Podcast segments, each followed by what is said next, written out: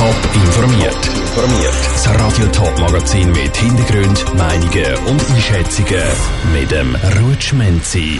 Warum der Kanton St. Gallen die Maskenpflicht an den Schulen wieder abschafft und was es mit Anrufen von Callcenter mit Handynummern auf sich hat, das sind zwei von den Themen im Top informiert. An den St. Galler Schulen gibt es ab nächster Woche wieder mehr Normalität. Der Kanton schafft nämlich die Maskenpflicht ab. So müssen St. Galler Schülerinnen und Schüler ab am Montag keine Schutzmaske mehr anlegen. Und das, obwohl in der ganzen Schweiz die Fallzahlen wieder am Steigen sind. Welche Gründe für die Regierung bei ihrem Entscheid mitgespielt haben, im Beitrag von Patrick Walter.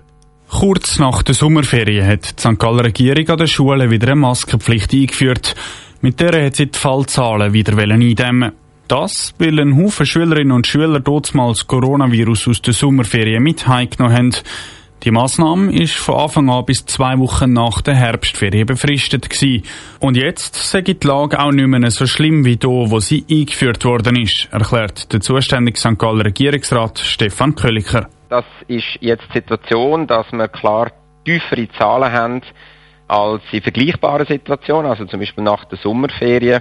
Und darum ist klar, dass wir unserer Aussage, unserem Entscheid, äh, wo wir dazu mal gefällt haben, treu bleiben und jetzt die Masken auch abschaffen. Das ist nichts als Konsequenz. Neben der klar besseren Situation haben es auch Gespräche mit Experten gegeben und laut denen gäbe es zwar Ansteckungen bei den Kindern, sie sagen aber nicht hauptverantwortlich für die Verlängerung der Pandemie. Er sagt sich aber durchaus bewusst, dass das ja nichts Neues ist, verteidigt sich der Stefan Köliker. Wir wissen das schon ganz lang. Kinder sind nicht Treiber in dieser Pandemie, sie sind selber auch nicht gefährdet. An dieser Situation hat sich ja nichts verändert. Es ist so, dass natürlich die Impfquote sich nochmal massiv verbessert hat äh, seit nach der Sommerferien. Also wir haben insgesamt viel äh, bessere Situation als dazu mal. Dazu sagen auch die Zahlen in den Spitälern deutlich tiefer wie noch vor ein paar Monaten. Darum hoffe ich dann auch, dass sich die Pandemie weiter entspannt und so die Maskenpflicht an den Schulen auch in Zukunft nicht mehr muss wieder eingeführt werden. Trotzdem werde der Regierungsrat die Situation genau beobachten und wenn es nötig ist, Massnahmen treffen. Der Patrick Walter hat berichtet, neben den St. Galler Schüler müssen auch Thurgauer Schülerinnen und Schüler ab dem Montag keine Schutzmaske mehr anlegen. Wer ein Telefon überkommt, der geht normalerweise davon aus, dass es die Person hinter der Nummer, die es auf dem Display anzeigt, auch wirklich gibt. Genau das ist aber nicht mehr immer der Fall. Das will offenbar unseriöse Callcenter Handynummern missbrauchen, die jemand anderem gehören. Im schlimmsten Fall, schlimmsten Fall sogar die eigene. Jan Isler. Anrufe von Callcenter machen sich meistens schon auf dem Display vom Handy bemerkbar. Eine unbekannte Nummer oder eine aus dem Ausland lässt die meisten schon die Nase rümpfen. Die Callcenter gehen aber immer geschickter vor und lassen Anrufe als normale Handynummern aussehen. In der Hoffnung, die Leute nehmen dann eher ab. Der mutmaßliche Betrug ist auch schon im Konsumentenschutz aufgefallen, erklärt der andere Bähler. Die Fälle sind beim Konsumentenschutz bekannt. Das Phänomen nennt man Spoofing. Das heisst, wenn ich ein technisch versiert bin, kann ich auf dem Display vom Angerufenen irgendeine Nummer anzeigen. Und das ist das Phänomen, das im Moment wieder öfters auftritt. Das hat unter anderem mit dem bevorstehenden Krankenkassenwechsel zu tun. Aber auch andere Produkte wie Wein oder Olivenöl werden gern über die Masche an Kunden verkauft. Weil die Nummer tatsächlich geklärt worden ist, der sollte sofort reagieren. Das kommt in dem Sinn selten vor. Man muss sehr Pech haben, dass ausgerechnet gerade die Handynummer von ihm selber missbraucht wird. Wenn das der Fall ist, muss man sofort dem Anbieter, wo man den Vertrag hat, Swisscom, Sunrise, Salt oder einen anderen Kontakt aufnehmen und im Idealfall können sie ihm dort weiterhelfen. Wenn die eigene Nummer einmal in der Datenbank von Betrüger gelandet ist, wird es aber schwer, die wieder rauszubringen. Wer dann nur noch fälschliche Anrufe bekommt, der muss die Nummer im schlimmsten Fall sogar wechseln. Mit geschickten Fragen lässt sich schnell herausfinden, ob am anderen Ende ein Betrüger lauert oder nicht, so der andere Bähler. Wichtig ist sicher, dass man mal fragt, von wo als der Anrufer die Nummer hat. Und viele geben dann schon auf, weil sie wissen, dass es illegal ist, dass sie einem anrufen. Verboten ist eben das äh, Spoofing. Verboten ist auch einfach jemanden anzurufen, wo man keine Kundenbeziehung hat oder wo man kein Einverständnis gegeben hat. Der André Bähler vom Konsumentenschutz im Beitrag von Jan Isler. Wer sich allgemein vor Anrufen von Callcenter schützen Für den gibt es in der Schweiz seit einem Jahr bei verschiedenen Mobilfunkanbietern ein Spam-Filter.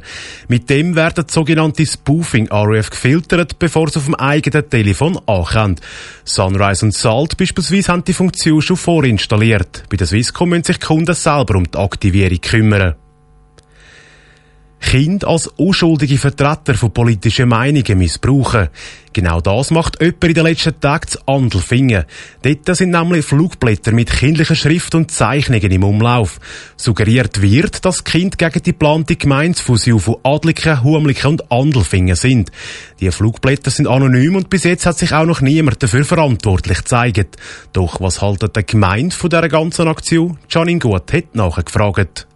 Mit krackliger Schrift steht, liebe Grossen, die Fusion bringt mehr Verkehr nach Andelfingen. Das ist gefährlich für uns Kleine. Auf dieser Kinderzeichnung sind ein rotes Auto, ein Mädchen und ein Bub mit traurigen Gesichtern abgebildet. Helft uns, sagt Nein zur Fusion mit Adlikon und Humlikon. Laut dem Landbot ist die Schrift vom Computer erstellt. Wer das aber gemacht hat, ist nicht bekannt. Er fände es feig, dass jemand versucht, auf dem Weg Werbung zu machen, sagt Hans-Rudi Jucker, Gemeindepräsident von Andelfingen. Inhaltlich halten wir gar nichts davon. Also mit dem Projektteam haben wir uns natürlich austauscht, als wir das gesehen haben letzte Woche. Das, man schüttelt alle nur den Kopf. Das, kommt, das wird sicher nicht gut ankommen bei der Mehrheit der Bevölkerung. Mit dem Inhalt versucht jemand zu behaupten, dass durch die Fusion mehr Verkehr nach Andelfingen kommt. Das mache aber gar keinen Sinn, sagt der Gemeindepräsident weiter. Weißt mal, der Inhalt, wenn er da lachen alle, sagen, ja, man weiss, dass und Humlik kaum jemand auf die Gemeindeverwaltung geht. Jetzt soll das Tadelfinger mehr Verkehr verursachen und das Argument, also das ist der Grund, den man genommen hat, also wirklich hat man bis jetzt noch niemand verstanden. Und eben auch, dass man jetzt auch wieder versucht, mit, angeblich mit Kindern etwas zu teicheln, das ist einfach, das ist völlig daneben. Auch wenn sich bis jetzt noch niemand geäussert hat, für den Flyer mit Kinderzeichnungen verantwortlich zu sein, hat der Andelfinger Gemeindepräsident eine Vermutung. Hinter dieser Aktion könnte die SVP stecken. Wenn man jetzt auf die Homepage geht von der SVP Andelfingen, wo ja im Frühling gesagt hat, sie will das Fusionsprojekt nicht bekämpfen, sondern begleiten.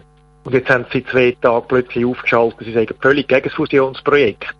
Kann man jetzt natürlich schon vermuten, ja, sind jetzt die die schon den ersten Flyer lanciert haben. Das sind aber alles nur Vermutungen, sagt Hans-Rudi Jucker weiter.